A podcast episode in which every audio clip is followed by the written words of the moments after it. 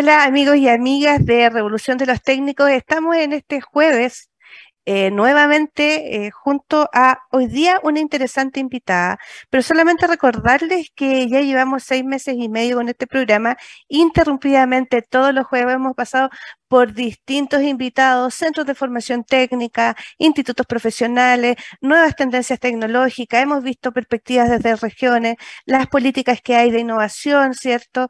También eh, focalizadas a lo que son la educación técnica profesional. Y el día de hoy eh, tenemos una invitada muy especial, a alguien que la, tenemos muy de cerca, porque ella es Gloria Moya, vamos a conversar con ella un, ratito más, eh, pero Gloria es una funcionaria de Corfo que ha estado de carrera, fue subdirectora y ahora está también de directora regional y conoce mucho la región metropolitana y desde la perspectiva del desarrollo, cómo las ciudades se insertan estos ecosistemas para poder desarrollar distintas iniciativas como motor del desarrollo.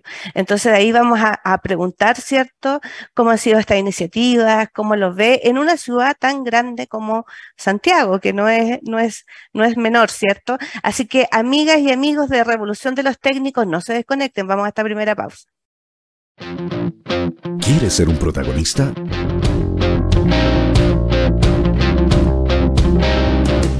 Escríbenos a invitados@divoxradio.com.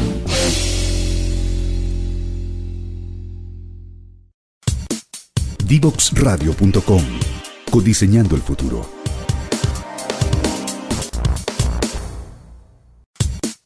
Divoxradio.com. Codiseñando el futuro.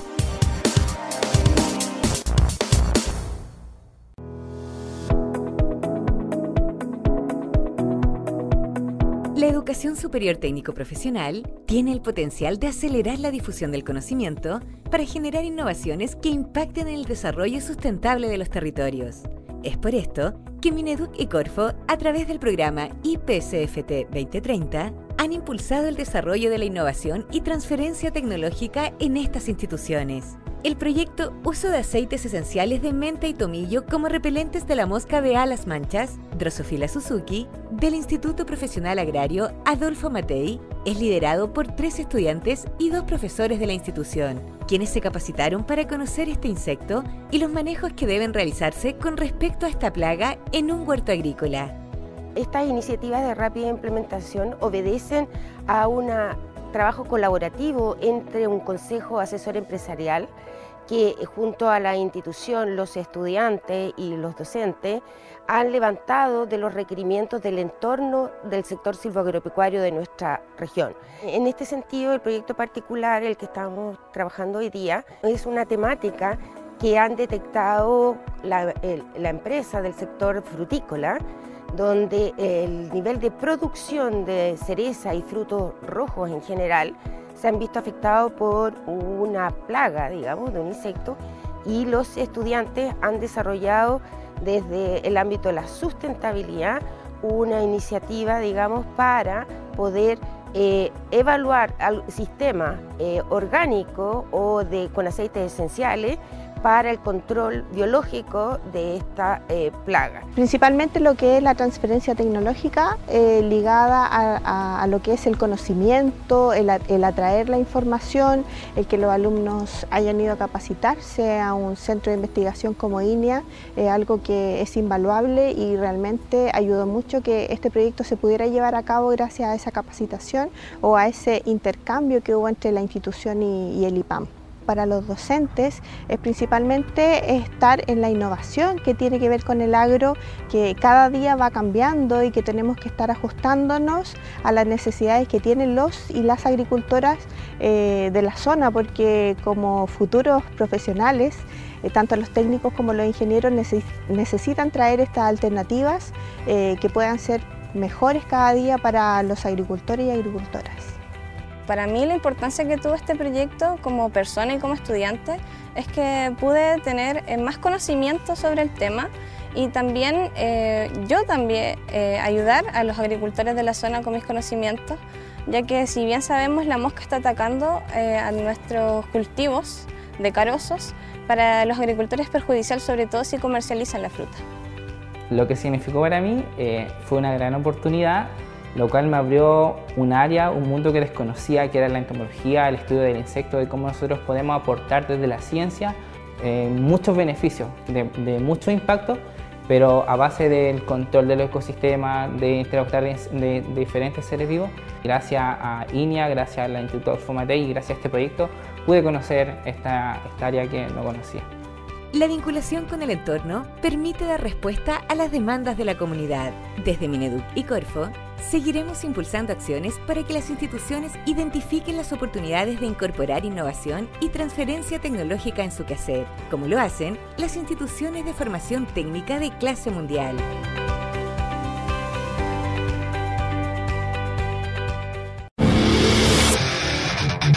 Si quieres descubrir el valor de las ciencias de la computación en el desarrollo de los niños y jóvenes, no te puedes perder. Día Cero. Día Cero. Todos los jueves a las 18 horas, junto a Belén Bernstein y sus invitados. Día Cero.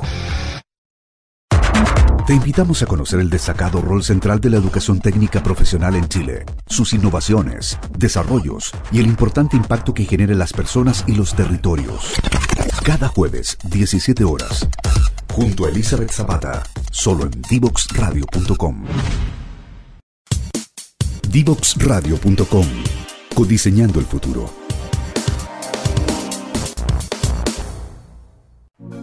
Conéctate con personas que saben. En divoxradio.com. Divoxradio.com. Conversaciones de protagonistas. Estamos de vuelta en esta primera pausa y yo ya les adelante, cierto que tenemos una gran invitada. Hoy día es Gloria Moya, ella es directora regional de Corfo en la región metropolitana, un gran desafío. Ella no es eh, nueva en este sistema, ¿cierto? Es colega desde hace ya un rato, fue subdirectora también de esa misma dirección regional. Pero yo no voy a hacer más spoiler y voy a dejar que Gloria esté presente porque también es de la casa. Bienvenida, Gloria. Muchas gracias, Eli. Qué gusto saludarte, qué gusto saludar a todos quienes nos escuchan el día de hoy. Sin duda, eh, es la casa, estamos, compartimos una gran casa que es Corfo, ¿no es cierto?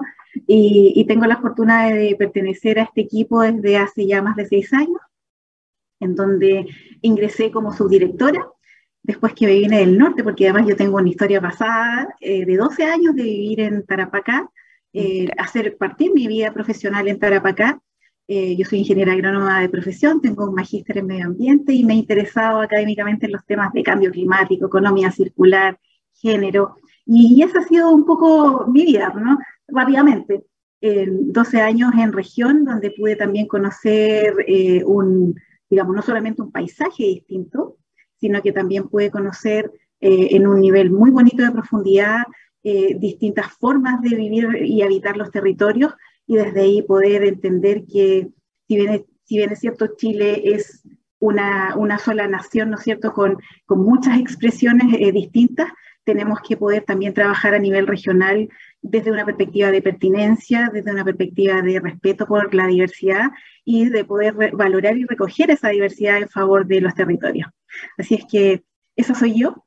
Y bueno, este año tuve el privilegio de, de cambiar de rol pero seguir en la misma casa, que es muy desafiante, y, tomar el, desafío también de, ser directora regional en la metropolitana, en la región metropolitana, y como ustedes sabrán, eh, en cada región, ¿no es cierto?, hay una expresión de Corfo, y aquí sucede que es doble, porque está el nivel central, pero además está la Dirección Regional Metropolitana, en donde compartimos espacios, compartimos territorio, desafíos también, pero también tenemos algunos trabajos que se logran diferenciar y atender temas mucho más puntuales. Así es que... Porque todos piensan que, todas las cosas como que Corfo, y gracias por, por, contarnos tu historia, eh, que, la Corfo está a nivel central, ¿cierto? Donde están ciertas políticas públicas que se implementan, pero también hay una necesidad en el territorio, y este territorio que se llama región metropolitana, que es diverso, que hay ciudades, ¿cierto? Como Santiago, y que tiene muchas comunas, pero que también hay otros territorios dentro del mismo Santiago que parece que fuera otro otra región, digamos, que se asemeja a otros tipos de regiones que tienen problemas de sequía, que tienen problemas que son o muy rurales. Entonces tenemos una diversidad. Cuéntame desde tu perspectiva, Gloria, ¿cuáles son los desafíos de esta región metropolitana y cómo lo han ido abordando? Bueno, los desafíos de la región metropolitana son muchos, podríamos decir que son todos. Vivimos en una región de más de 8 millones de personas, ¿no es cierto? Que tiene 6 provincias, 52 comunas, también entre ellas muy heterogéneas. Hay 18 comunas rurales en esta región, ¿no es cierto? Entonces, por cierto que hay, si en el tema que nosotros quisiéramos eh, mirar, podríamos tener grandes desafíos. Ahora, el trabajo de la región metropolitana desde la mirada de Corfo se ha enfocado en algunos temas en particular, entendiendo que eh, obviamente hay que escoger las batallas, ¿no es cierto?, en términos de fomento productivo y, las apuestas de desarrollo productivo que nosotros tenemos, y en eso nos hemos ido concentrando, una suerte de especialización. Si bien es cierto, hay, hay a veces proyectos que, que son más eh, periféricos a estos temas, sí nos concentramos en, yo diría, en, cuatro grandes temas. Por un lado tenemos los temas de ciudad, eh, y ciudades inteligentes en particular, entendiendo que las ciudades inteligentes eh, aunque el nombre suena un poquito pretencioso, busca justamente poder usar de manera más eficiente e inteligente sus recursos al servicio de la ciudadanía. Y desde ahí eh, sabemos también que se genera una dinámica económica que es importante rescatar y apoyar. Por otro lado, otro tema que nosotros eh, desarrollamos con harta fuerza es el tema del turismo. Ahí tenemos un programa estratégico también ligado al turismo de montaña y participamos también del programa de no turismo. Por lo tanto, sabemos que el turismo es un sector tremendamente importante para la región, bueno, y para el país también. Y ofrece también, tiene hartas características eh, de resiliencia, ¿no es cierto? Eh, de, finalmente de ser capaces de encadenar las, de, de, buena manera, de manera virtuosa las cadenas productivas y de valor es capaz de modificar el desarrollo e involucrar a distintos actores de distinto tamaño. Es muy virtuoso el turismo como palanca de desarrollo. También trabajamos en el mundo de las industrias creativas, ese es como un, área que va en, alza, digamos, eh, en donde esperamos poder ir teniendo cada vez una cartera de proyectos más interesantes, pero también sabemos que es parte fundamental de la, de la vida de las personas y se constituye en un sector económico que va también al alza y que se ha ido siendo cada vez más importante en la economía. Y finalmente hay un grupo como más más grande que tiene que ver con todos aquellos proyectos y, e iniciativas que están en la línea de la producción, ¿no es cierto?, a partir de recursos naturales y también que están asociados a acciones de sustentabilidad eh, y, ¿cómo se llama?, y desarrollo territorial. Y ahí es donde también tenemos proyectos como el PTI de hortalizas, que busca justamente recoger un área tan importante, pero a veces tan invisibilizada al lado de, de otras formas de agricultura, pero que a la base es tremendamente importante para darle sostenibilidad a los sistemas productivos, a la base alimentaria en la que vivimos y a los tremendos desafíos alimentarios que también tenemos, que eso es un capítulo aparte. claro, así es. O sea, tenemos estos cuatro ah, como focalizaciones de grandes ejes que, que, tiene la dirección y la región también a través de Corfo. Y mencionando solamente que hablando de turismo, hablando de ciudades inteligentes, hablando también de estos temas de sustentabilidad, ¿cierto? Y el tema, eh, todos estos también están asociados a la educación técnica. Si uno mira la educación técnica, también están, eh, ofrecen ciertos tipos de este tipo de carreras que van dentro de estas cadenas productivas.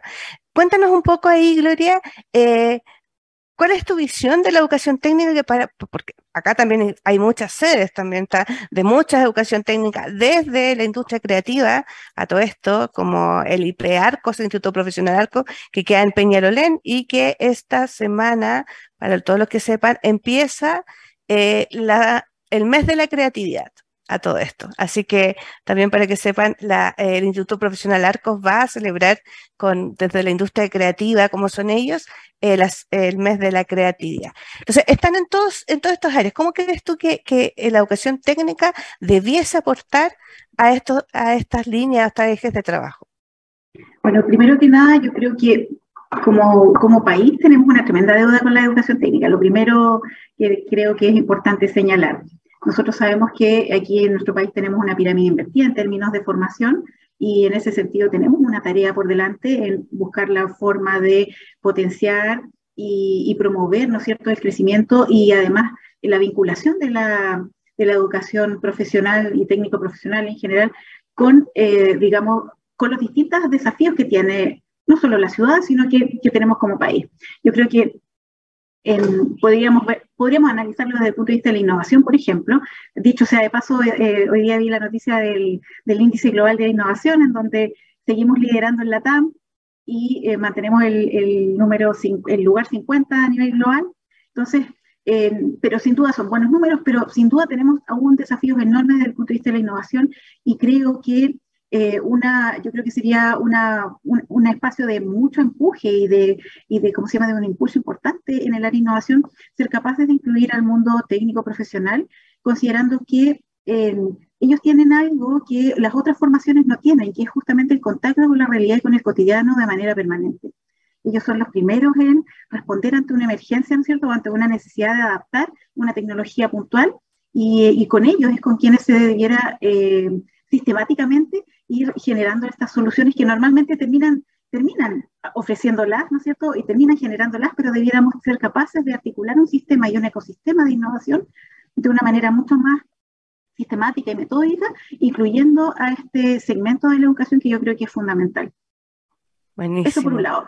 En, el tema, en los temas de ciudad también ahí tenemos un, mundo importante de, trabajo, ¿no es cierto?, en las distintas materias que nos desafían, en los temas alimentarios, en los temas, de, los temas energéticos, hídricos, en fin, bueno, ahí tenemos un mundo de, soluciones que se debiera poder generar a partir de una buena interacción con el mundo técnico profesional. En este minuto, o hace muy poquito, me vengo integrando al directorio del CFT estatal de la región metropolitana.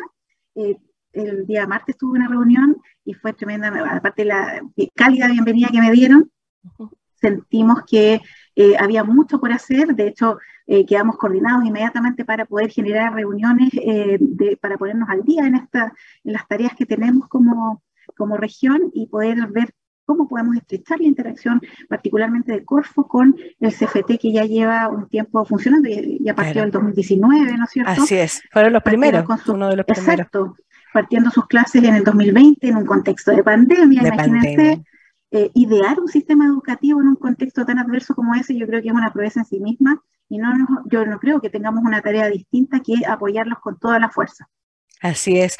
Gloria, y antes de, la pausa que nos vamos a ir, me gustaría llevarte también a la conversación del, primer, del primer tema, el primer ámbito, que son estas ciudades inteligentes. Yo sé que tienen un programa que tú has impulsado desde hace ya un rato, con el gobierno regional también, que, que está ahí liderando también el gobernador. Cuéntanos un poquitito más de C. Santiago, de esta ciudad inteligente. Bueno, C. Santiago es un programa, perdón, es un programa que em, ya va en su sexto año, es un programa que em, eh, demanda bastante de nuestra energía, pero es porque sabemos que eh, en, este, en este ejercicio uno tiene que escoger dónde se hacen las apuestas y sabemos que la ciudad eh, es un centro y escenario del desarrollo en esta región.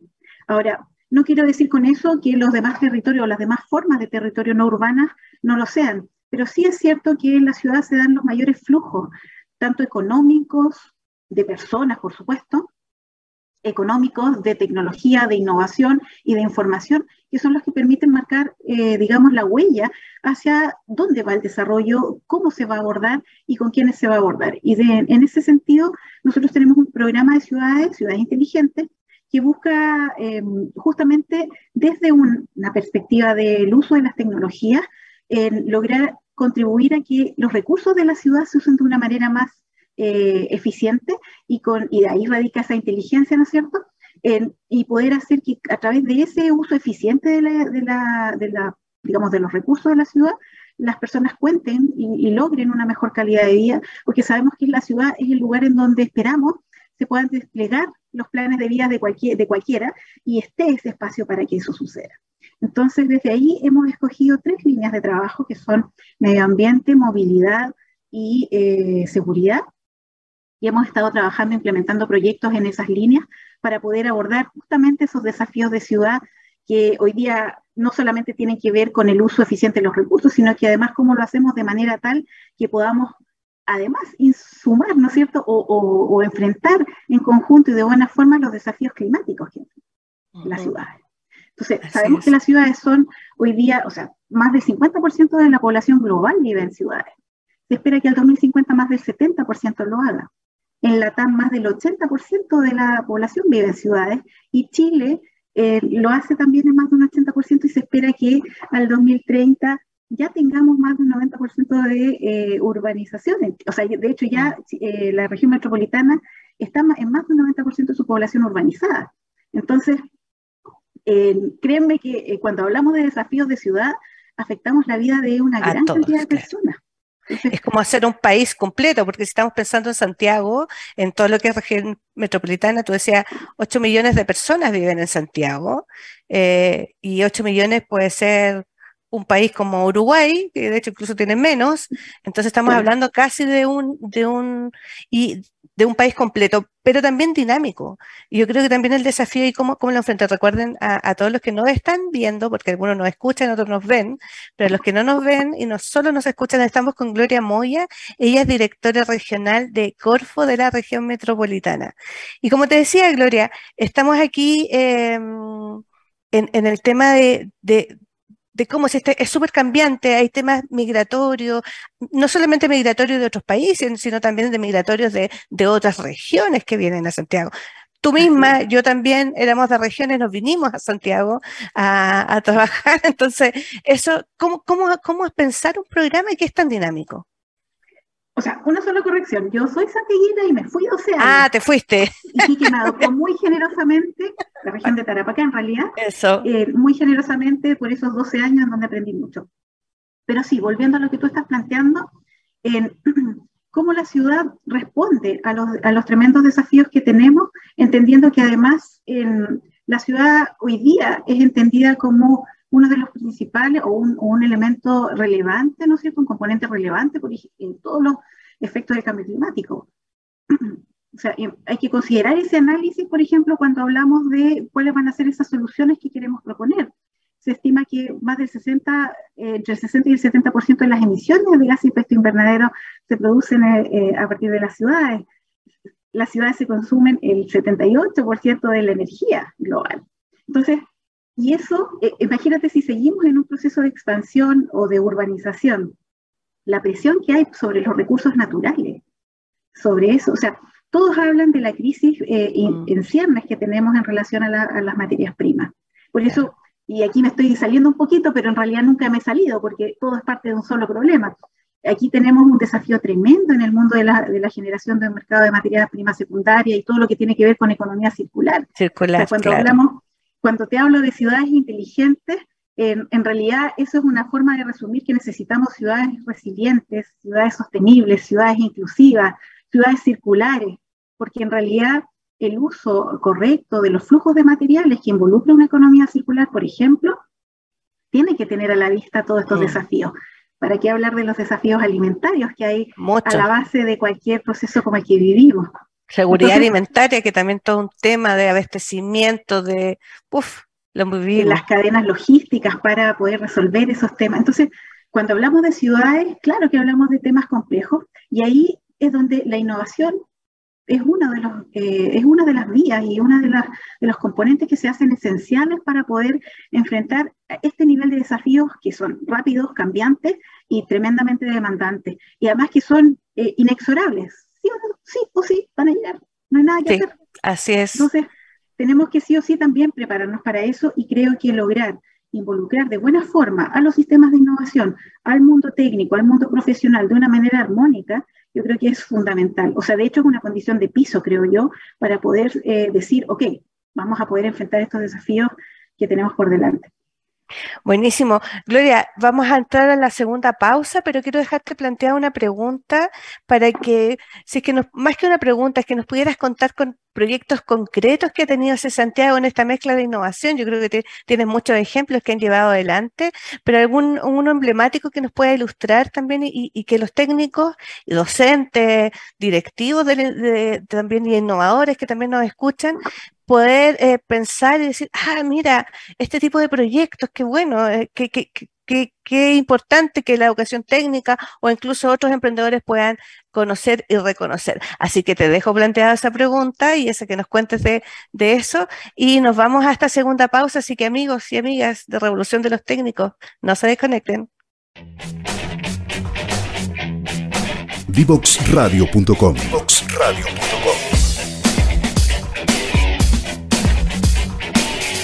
Conversaciones que simplifican lo complejo.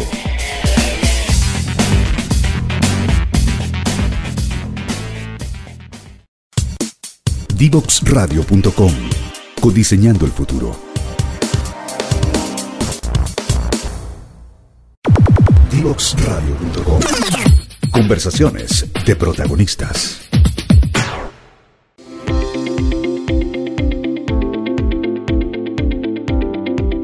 Educación superior técnico profesional tiene el potencial de acelerar la difusión del conocimiento para generar innovaciones que impacten en el desarrollo sustentable de los territorios. Es por esto que Mineduc y Corfo, a través del programa IPCFT 2030, han impulsado el desarrollo de la innovación y transferencia tecnológica en estas instituciones. El proyecto Amper Home, creado por el programa Desafíos de Innovación Abierta Wickel Lab del Centro de Formación Técnica Teodoro Wickel, da solución a las dificultades presentadas en la recolección y selección de huevos de la empresa apícola y avícola Mardones tres estudiantes de la carrera de técnico en control, instrumentación y automatización industrial y dos profesores de la institución diseñaron un sistema electromecánico para realizar de manera más rápida y eficiente la limpieza y recolección de huevos mediante un riel que los selecciona por tamaño. El programa IPCFT 2030 eh, fue, un, fue un desafío que nosotros nos propusimos como institución de poder alcanzar lo que es la innovación dentro de la formación técnica profesional. Eh, lo tomamos como un desafío porque eh, muchas veces no es fácil, no están los recursos ni los medios, tampoco el capital humano preparado para poder implementar lo que es la innovación, pero creemos de que eso es lo que viene a futuro y es lo que las personas y el capital humano necesita hoy en día y los mercados laborales necesitan para poder seguir desarrollándose. El proyecto eh, que vamos a estar presentando hoy día se llama Amper Home y está compuesto por estudiantes de, control y automatización. Ellos le solucionan una problemática puntual a una empresa avícola que es la recolección y selección de huevos. Tiene la problemática de que eh, son muchos los huevos que, necesita recolectar día a día eh, y eso le genera ciertos inconvenientes, un gasto de tiempo y los muchachos propusieron automatizar ese proceso eh, y también poder generar una máquina que pudiese seleccionar por distintos tamaños, pudiese pesar a, los distintos huevos eh, y de esa forma poder reducir los tiempos de recolección y mejorar así la, eficiencia de su, empresa. Para la institución, eh, creemos que el proyecto IPCFT 2030 ha logrado dar sustentabilidad a lo que es la innovación y la transferencia tecnológica. Eh, lo puso dentro de nuestro radar y actualmente está siendo parte del plan estratégico de la innovación como un eje eh, por tanto, la innovación y la transferencia tecnológica es algo que quedó para, llegó para quedarse eh, dentro del CFT y algo que pretendemos fortalecer aún más con el tiempo. Fue algo único, la verdad. Eh, nunca pensé en algún momento tener esta, esta oportunidad de, de participar en algo así. Me gustó bastante, fue algo innovador, me ayudó mucho en el tema de, pensar distinto, tener otras ideas, porque compartí mucho con otros compañeros de otra área. Entonces, en resumen, fue algo muy bonito y muy provechoso. La vinculación con el entorno permite dar respuestas a las problemáticas del sector productivo desde Mineduc y Corfo, seguiremos impulsando acciones para que las instituciones identifiquen las oportunidades de incorporar innovación y transferencia tecnológica en su quehacer, como lo hacen las instituciones de formación técnica de clase mundial.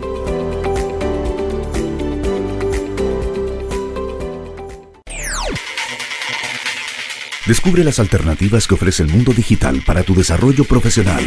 Marketing digital, análisis de datos, ciberseguridad, cloud computing y mucho más. Todos los miércoles a las 17 horas junto a Catalina Becio y sus invitados. Solo por divoxradio.com.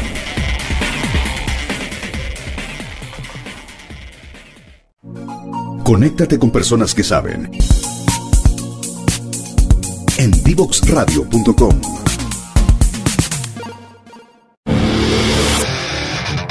Si quieres descubrir el valor de las ciencias de la computación en el desarrollo de los niños y jóvenes, no te puedes perder. Día Cero. Día Cero. Todos los jueves a las 18 horas, junto a Belén Bernstein y sus invitados. Día Cero. Divoxradio.com Conversaciones sobre innovación, ciencia y tecnología. Divoxradio.com. Codiseñando el futuro.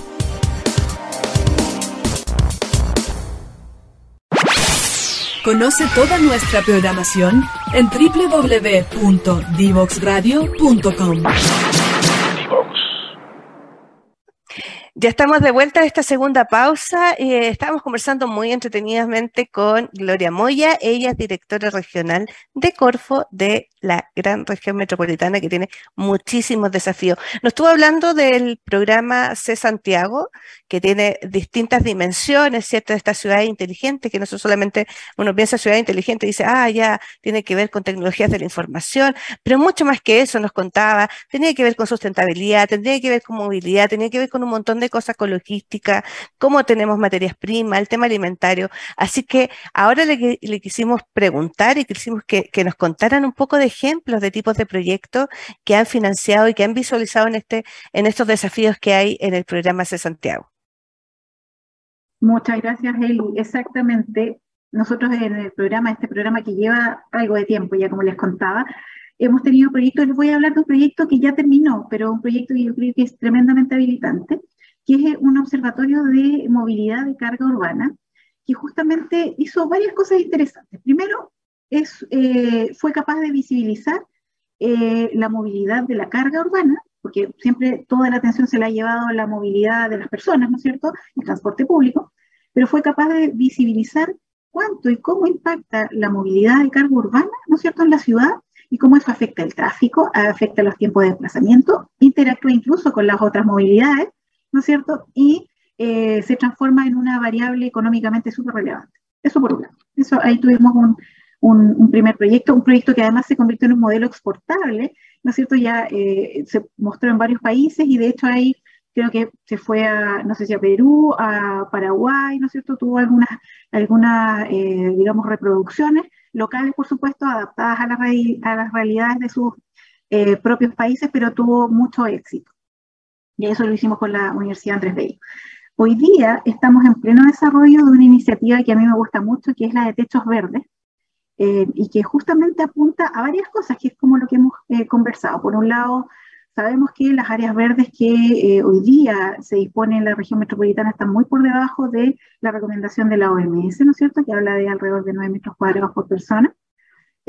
sabemos que estamos, distamos de ese espacio sabemos el, impacto que tiene en las áreas verdes en la calidad de vida de las personas, pero también sabemos que estamos en una ciudad eh, en constante riesgo a propósito del cambio climático por el tema de las islas de calor, ¿cierto? Y sabemos el impacto técnico que tiene eh, los techos verdes en ese sentido.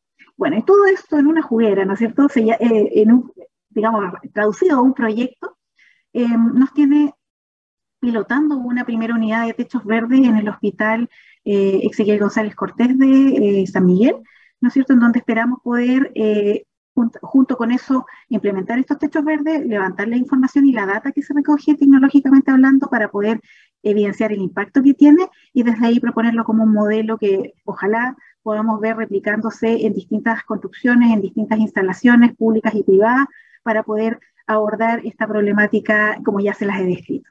Entonces, aquí estamos pilotando.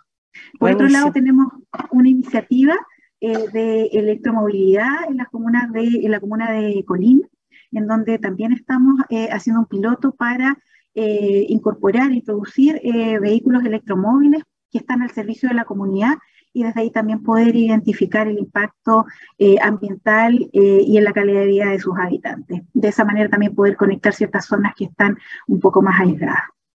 Entonces, esos tres proyectos yo creo que muy en cortito. Son súper, claro, son súper emblemáticos porque tú ahí tomas todo lo que tú hemos hablado, digamos, el tema no solamente ambiental, social, de inteligencia, de cómo ocupas los recursos naturales, sobre todo me imagino que los techos verdes tendrían que ser con, con eh, especies, que tú eres agrónomo, sea especies con bajo requerimiento hídrico, porque también tenemos otro problema con el agua, ¿cierto? Entonces, todo se combina entre, entre eso. ¿Algún, algún desafío que, que han pensado y que no han podido resolver dentro de, de Santiago, que sea o por a lo mejor recursos, por tiempo, por un montón de a veces que, que, son elementos que no, no, han podido porque no existe la tecnología o ¿qué, es lo como que esta piedrita en el zapato que tiene ese Santiago que decía, uy, esta vez no hemos podido? Mira, solo pensando, pensando en borrador de, aquellos desafíos que hoy día nos, nos convocan y yo, creo que tiene que ver mucho con ciudades inteligentes, yo creo que más que un, un desafío tecnológico puntual, yo creo que es un desafío eh, eh, más bien compartido, ¿ah? que tiene que ver con la posibilidad de ir articulando la data que se va generando mm. para que en el fondo podamos hacer realidad esta inteligencia que perseguimos. No sé si me explico. porque, ¿qué pasa? Hoy día en el mundo de, las TICs, ¿no es cierto? Lo único que vemos es que sigue multiplicándose la información que generamos. Somos personas generadoras de información per se, ¿no es cierto? Mm. Todos generamos mucha información diaria. El punto es que, claro, existe, existe, digamos, usuarios de esa información que la recogen, la administran, la usan para los fines que tengan, pero cuán importante es poder coordinar esa información para que la toma de decisiones mm. sea eh, eficiente también, ¿no? Entonces, yo creo que ese desafío, el desafío de la coordinación de la información, el empalme, ¿no es cierto? Y la interoperabilidad. y claro, la homologación de los códigos, de las formas de, generarla, levantarla o procesarla, nos ayuda a, que, hacer realidad esta interoperabilidad tan necesaria para que la toma de decisiones, junto con ser transparente, sea así de eficiente como la estamos mm. imaginando. Yo creo que ese es un desafío constante, porque además eh, es como cualquier relación, ¿no? Hay que estarla mm. manteniendo, cultivando y, resolviendo las dificultades que se van generando en el camino. Entonces yo creo que eso es un, un tema importante a considerar y que nos desafía permanentemente y por eso también tenemos estos temas involucrados en un proyecto Transforma que si algo sabe hacerlo Transforma es justamente hablar de colaboración, ser una plataforma de coordinación público-privada y poder llevar estas conversaciones a resolver verdaderamente las brechas, o algunas por lo menos las prioritarias, las brechas que eh, hoy día no, nos desafían. Entonces, yo creo que en ese sentido, eh, no es casualidad que lo estemos abordando con eh, un programa Transforma que se llame este programa de Santiago y que busque justamente coordinar a los actores para que desde los talentos y, los intereses institucionales que cada cual tenga podamos contribuir a hacer de esta ciudad una mejor ciudad. Ahora, hay un proyecto que nos tiene también bien entusiasmados, que, está, bueno, que lidera, por cierto, el gobierno regional, que dicho sea de paso, ha sido un tremendo socio, eh, digamos, desde el comienzo de este programa, que partió con, con, el intendente Orrego cuando era intendente, hace, algunos años, y hoy día eh, también cuenta con el gobernador Orrego en su calidad de presidente de directorio. Entonces, este programa que se está eh, realizando a partir del gobierno regional justamente busca poder eh, consolidar y articular la data o parte de la data de la ciudad mm. para poder generar una mejor toma de decisiones. Eso es un desafío sustantivo. Y yo creo que tenemos que seguir apoyando y empujando que se concreten. Tenemos otro proyecto que es súper interesante, que te lo quiero mencionar, que es el de Parada Segura. Que Parada Segura. ¿Y, qué, significa? Cuéntanos. en el fondo se identificó a partir de una situación que eh, fue muy lamentable, a lo mejor se acordarán que hubo eh, algunos problemas de inseguridad en la zona de República. Ya, bueno. De acuerdo. Junto con socios tecnológicos con el municipio, es decir, con el territorio, se ha ido trabajando para poder, por un lado, identificar el lugar, las condiciones y, la forma del emplazamiento de una parada que busca eh, eh, entregar cierta información, ¿no es cierto? Ser un espacio eh, claramente identificado, ¿no es cierto? Y que sea capaz de albergar como parada a las personas que esperan la locomoción pública desde una perspectiva también de cuidado mutuo, ¿no? Entonces, ahí estamos eh, en este espacio, en, esta, en este proyecto que combina lo análogo, que tiene que ver con eh, conversar con otros, ¿no es cierto?, y ponerse de acuerdo en torno a un tema, y el uso de una infraestructura que a lo mejor puede ser súper eh, poco tecnológica, y con la generación de información apropiada para que esta, estos lugares, ¿no es cierto?, en donde se reúne y concentra gente, podamos utilizarlos, ¿no es cierto?, de una mejor manera en busca de generar momentos, lugares más seguros, más vivibles y que sean vistos y percibidos por la comunidad de esa manera. O sea, eh, eso es súper interesante porque finalmente no son, siempre como que hemos estado asociados y de hecho yo creo que hay un cambio de paradigma súper importante que solamente es el desarrollo de un desarrollo económico, ¿cierto? Pero ahora es poner al ciudadano en el centro con todos los desafíos ambientales, sociales y también económicos, que también son oportunidades de negocio, pero no solamente esa visión, sino que también tiene que ver con, las mejoras de calidad de vida. Yo creo que es un cambio de paradigma súper importante.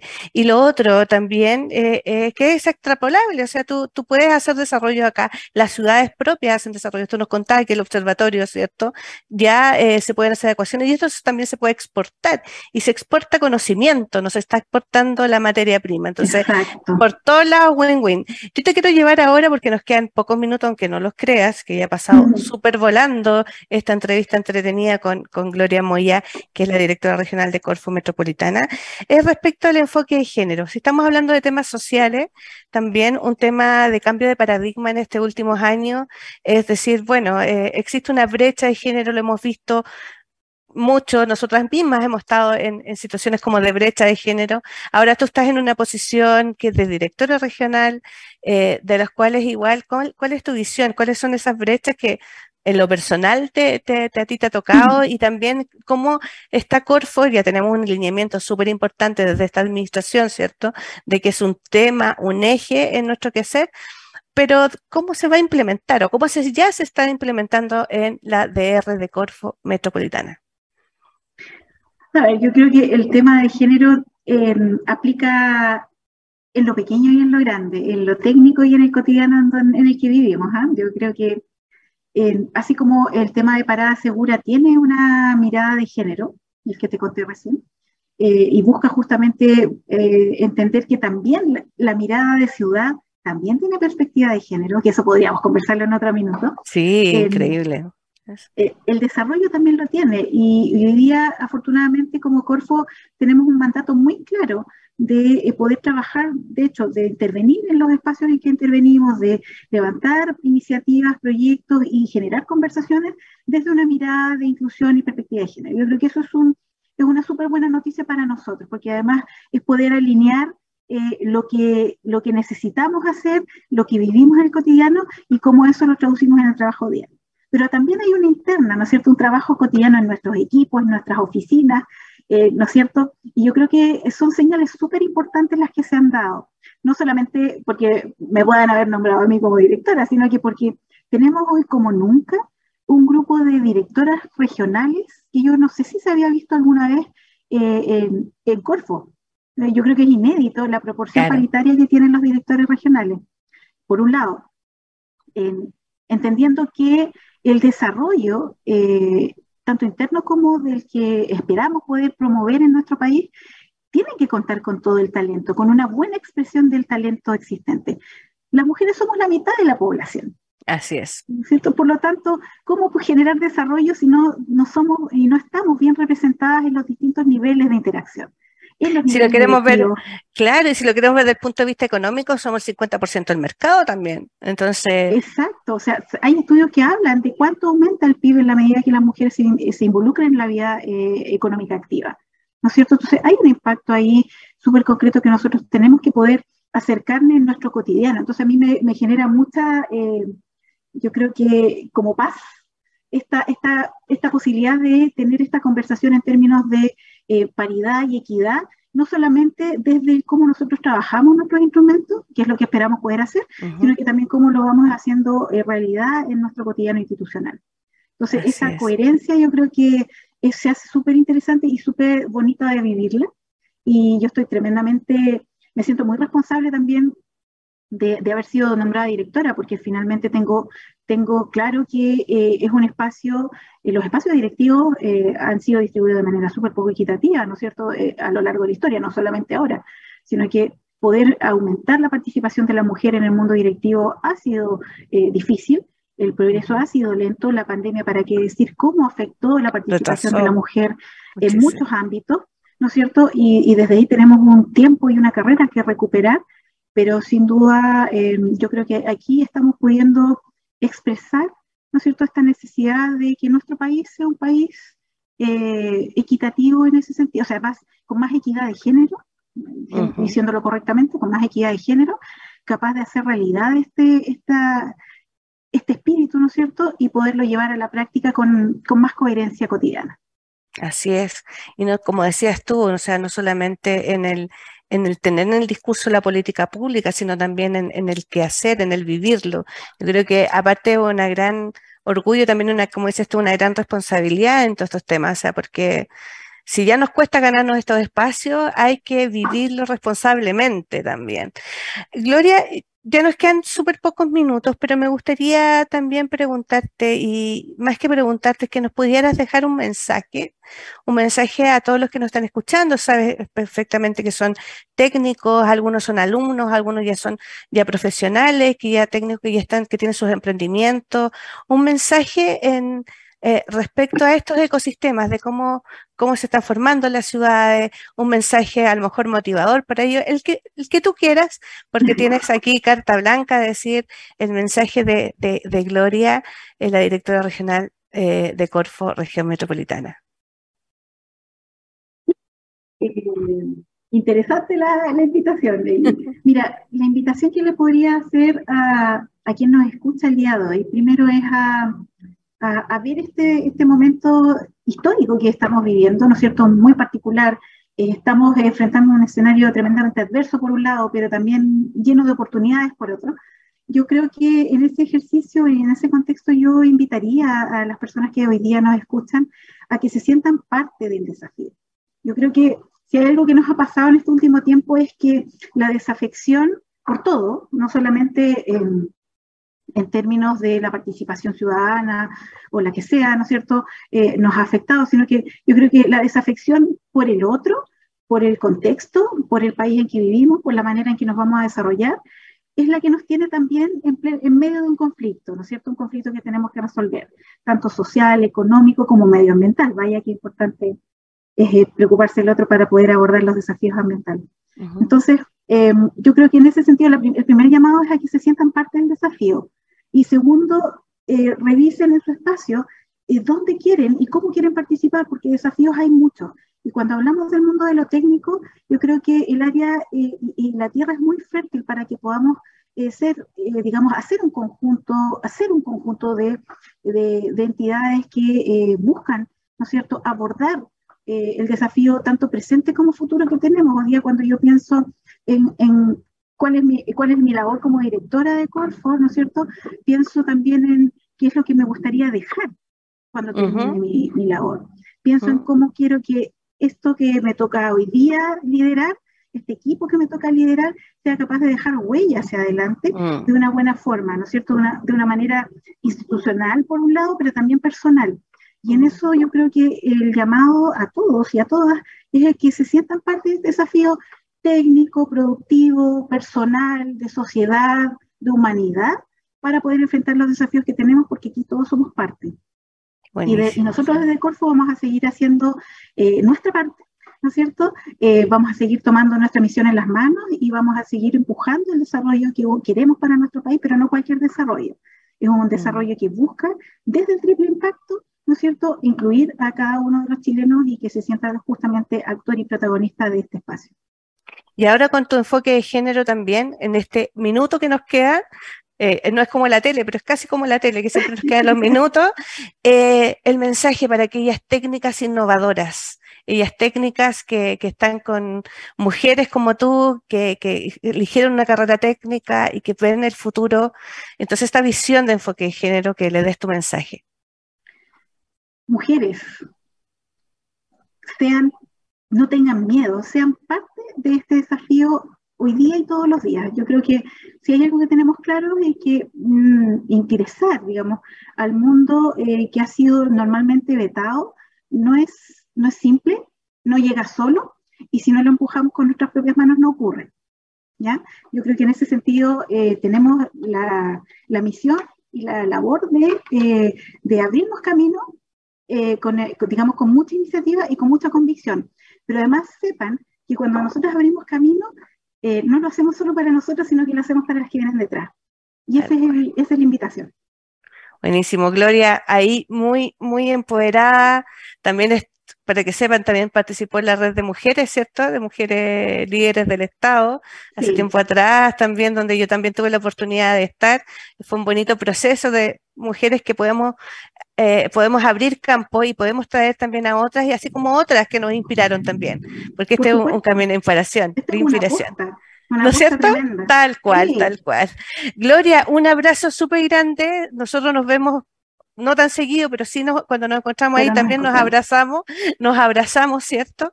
Así que muchísimas gracias por, por venir y darte este espacio que para los técnicos y la educación técnica profesional ha sido importante. Así que muchas gracias por esta, aceptar esta invitación.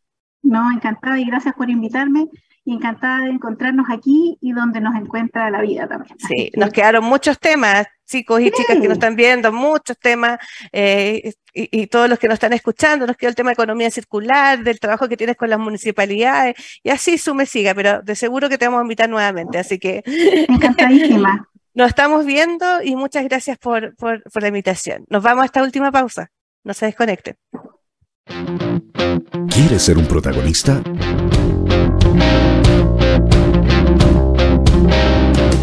Escríbenos a invitados@divoxradio.com.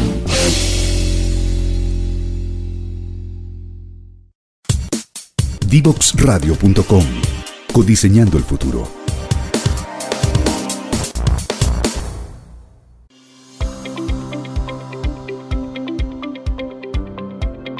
La educación superior técnico profesional tiene el potencial de acelerar la difusión del conocimiento para generar innovaciones que impacten en el desarrollo sustentable de los territorios. Es por esto que Mineduc y Corfo, a través del programa IPCFT 2030, han impulsado el desarrollo de la innovación y transferencia tecnológica en estas instituciones. El proyecto Tecnología DidaVox del Instituto Profesional Virginio Gómez, ganador del concurso Desafíos Industriales 2030, IRI, tuvo el desafío de resolver la necesidad de modernización del taller de mecánica automotriz del Liceo Industrial de Coronel, uno de los socios productivos del IP. Nuestros estudiantes de la Escuela Tecnológica Industrial buscaron eh, problemas o problemáticas en el, mundo, en el mundo real, en el mundo socioproductivo, con la ayuda de nuestros docentes mentores y al mismo tiempo durante el semestre buscaron una solución a, esa problemática, transfiriendo esta solución hacia el sector un proyecto muy interesante que viene a aportar al desarrollo de otros estudiantes de las escuelas técnicas profesionales, de los colegios técnicos profesionales, en este caso específico el Colegio Industrial Metodista de la Comuna Coronel, donde se le entregó a ellos una caja de transmisión automática para utilizarla como maqueta, o sea, un elemento didáctico para formar capacidades, competencias y habilidades en, nuestro, en cierto modo, nuestros futuros estudiantes, si lo puedo decir de alguna manera, donde tenemos relación estrecha con ellos de tal manera de que nuestro instituto se posicione con ellos y también aporte a su desarrollo formativo.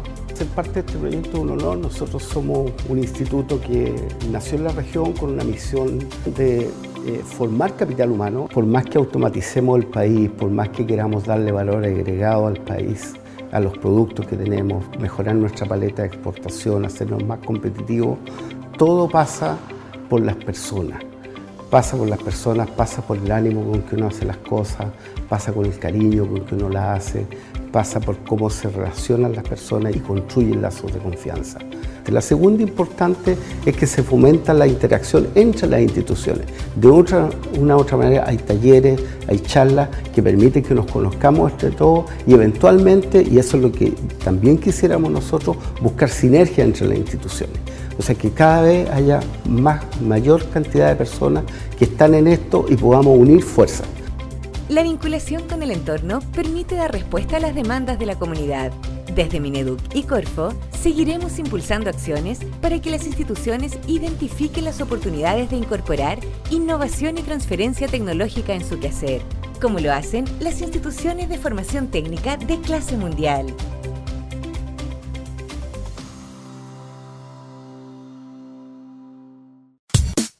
Divoxradio.com. Codiseñando el futuro.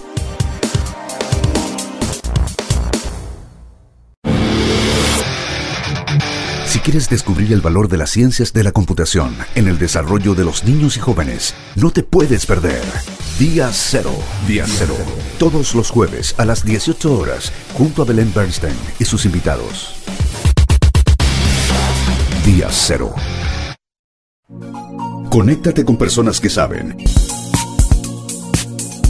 En.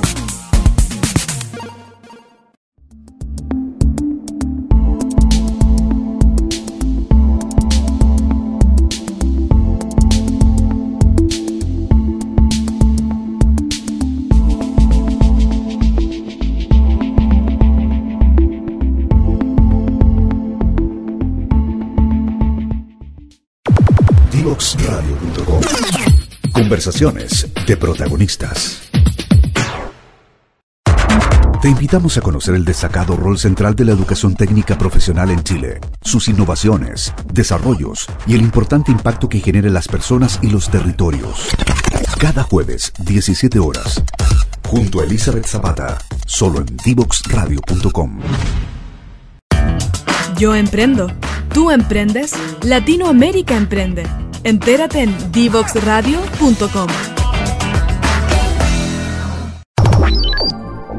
Historias desde los protagonistas en divoxradio.com.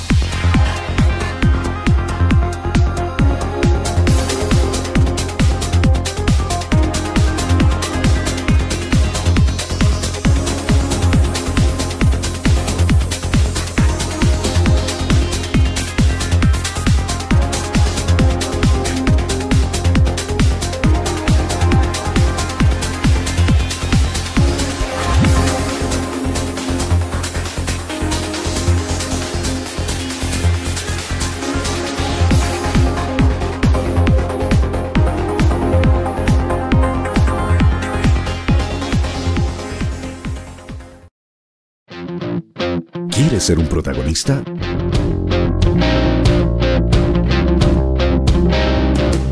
Escríbenos a invitados@divoxradio.com.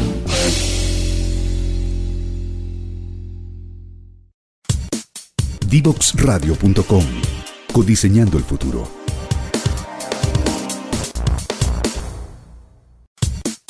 Divoxradio.com. Codiseñando el futuro.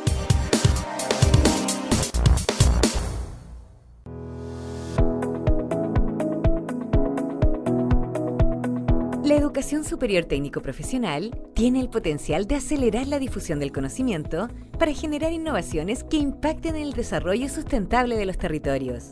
Es por esto que Mineduc y Corfo, a través del programa IPCFT 2030, han impulsado el desarrollo de la innovación y transferencia tecnológica en estas instituciones. El proyecto Uso de aceites esenciales de menta y tomillo como repelentes de la mosca de alas manchas, Drosophila Suzuki, del Instituto Profesional Agrario Adolfo Matei, es liderado por tres estudiantes y dos profesores de la institución, quienes se capacitaron para conocer este insecto y los manejos que deben realizarse con respecto a esta plaga en un huerto agrícola.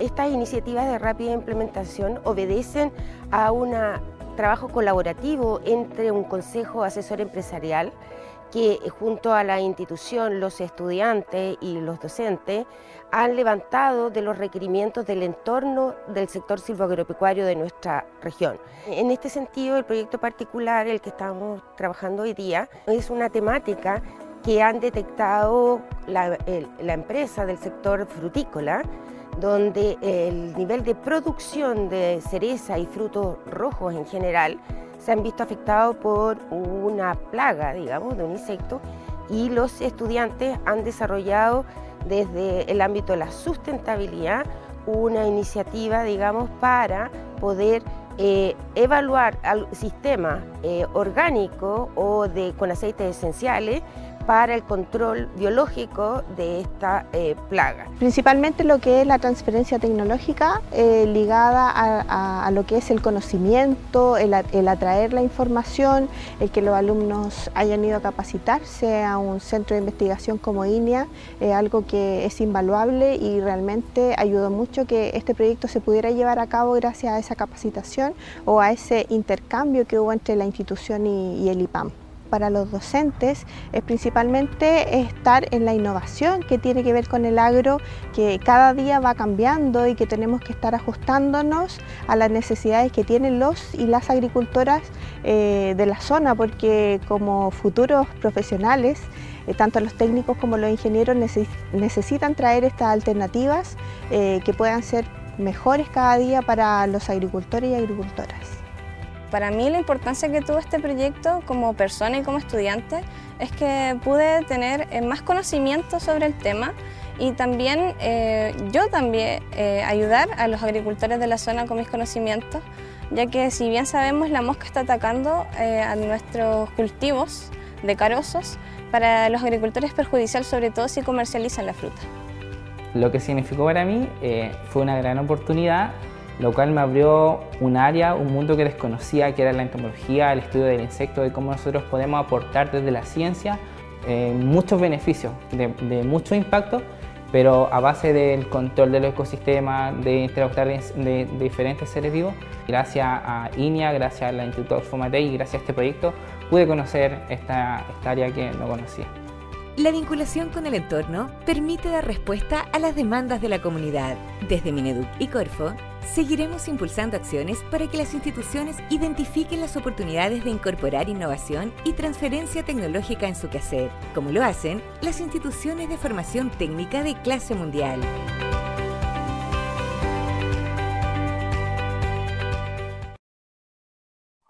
Amigas y amigos de Revolución de los Técnicos, ya estamos terminando este capítulo del día de hoy, del 29 de septiembre, se nos fue septiembre, ya nos quedan poquitos meses, pero lo importante de haber conocido hoy día a Gloria Moya, eh, de todo el programa que tiene ese Santiago, todos los desafíos de estas ciudades inteligentes y cómo la educación técnica tiene un rol importante en el desarrollo sustentable, tanto social ambiental y también económico de las propias ciudades.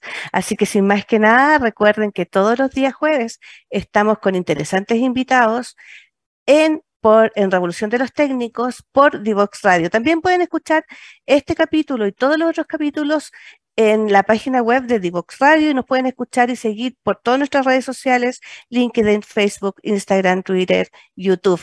Así que eh, sin nada más que decirle, nos vemos el próximo jueves con un nuevo e interesante invitado en esta revolución de los técnicos. Nos vemos.